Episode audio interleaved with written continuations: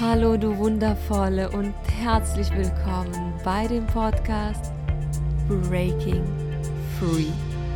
Dem Podcast, der dich dabei unterstützt, Frieden mit deinem Körper, deinem Essen und mit dir selbst zu schließen. Hallo meine Lieben. Heute möchte ich mit euch darüber sprechen, warum es unheimlich wichtig ist, über unsere Erststörungen zu sprechen. Und ich weiß, dass das wahnsinnig schwierig ist. Und trotzdem möchte ich dich dazu aufmuntern, über deine Erststörung zu sprechen. Denn was passiert eigentlich, wenn du über deine Erststörung sprichst? Und ich weiß, allein schon der Gedanke daran jagt dir Angst ein. Und dies auch aus einem guten Grund. Das Thema Essstörungen ist in unserer Gesellschaft leider immer noch tabuisiert und sehr schambehaftet. Und ich bin aber der Meinung, dass das wahnsinnig wichtig ist, dass du deinen ganzen Mut zusammenfasst und über deine Erststörung sprichst. Und ich möchte dir erstmal eine persönliche Geschichte aus meinem Leben erzählen. Als ich mit 23 mein Auslandssemester in England machte, erreichte meine Erststörung ihren absoluten Gipfel, was durch einen zerreißenden Liebeskummer sowie auch ähm, Integrationsschwierigkeiten ausgelöst wurde. Und ich habe damals in einem Haus mit meiner sehr, sehr, sehr guten Freundin gewohnt, mit der wir wirklich über alles offen reden konnten. Aber über meine Essstörung habe ich ihr nichts erzählt, weil ich mich allzu sehr dafür schämte. Und als ich dann vor einiger Zeit endlich mal den Mut irgendwie hatte, mein Geheimnis mit ihr zu teilen, das war schon vor, weiß ich nicht, vor einem Jahr oder vor zwei Jahren, erfuhr ich dann zu meiner großen Überraschung, dass sie in England auch ihre schlimmste Phase hatte. Und ich wusste nicht mal, dass sie eigentlich eine Erstörung hatte. Und so litten wir beide in demselben Haus wohnend an dem gleichen Problem hielten es aber sehr konsequent voneinander geheim. Und wenn ich alleine schon daran denke, schmerzt mein Herz. Und als ich dann wirklich äh, angefangen habe, über meine Erstörung zu sprechen mit Menschen, ich war einfach nur erstaunt, denn zurück kam meistens, ja, ich auch oder ja, meine Tochter auch. Und es war wirklich erschreckend für mich und gleichzeitig auch äh, augeneröffnend.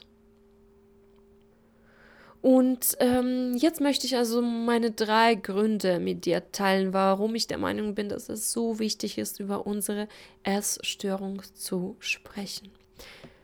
Und der erste Grund ist Entschämung und Akzeptanz.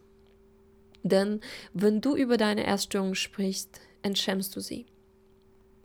Das ist ein sehr wirkungsvolles Mittel, denn wenn die Scham weggenommen ist, hat die Erstörung plötzlich nicht so viel Macht mehr über dich. Dann bekommst du endlich die Möglichkeit, rational an der Sache zu arbeiten, anstatt von der unerträglichen Last des Schams in ewigem Schweigen und andauernder Selbstverachtung gefesselt zu werden. Außerdem fördert das Loswerden von Scham eine gewisse Akzeptanz für deinen Zustand und auch den Willen, ihn zu verbessern und zu verändern. Und das kann wiederum dich dafür öffnen, Hilfe zu suchen und egal in welcher Form. Und mein zweiter Grund ist Empowerment und Vernetzung. Denn wenn du über deine Erfahrungen sprichst, zeigst du anderen Frauen, dass sie mit den gleichen Problemen nicht alleine sind, dass sie nicht komisch oder wertlos sind.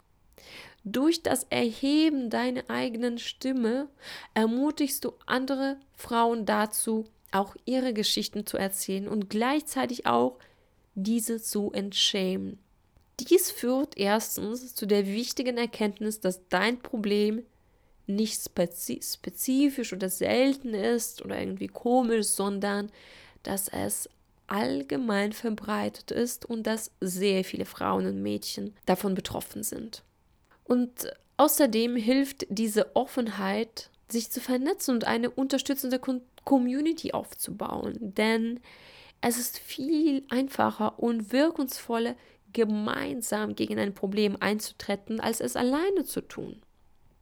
Und mein dritter Grund ist Veränderungen im System.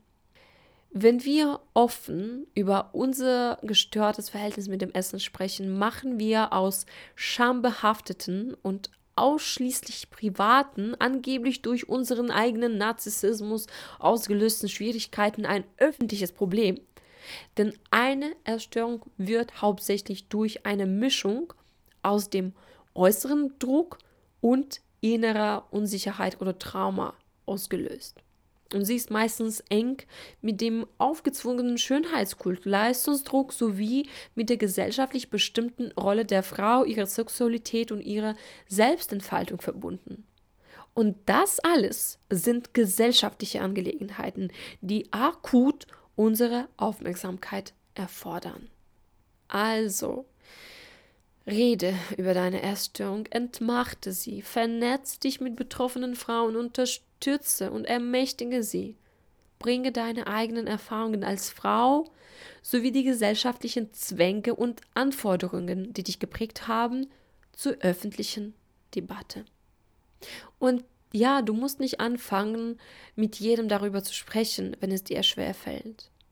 Aber finde eine Person, der du vertraust und erzähl ihr das erstmal. Dann kannst du auch auf Social Media vielleicht darüber sprechen, in irgendwelchen Gruppen, die dafür gedacht sind.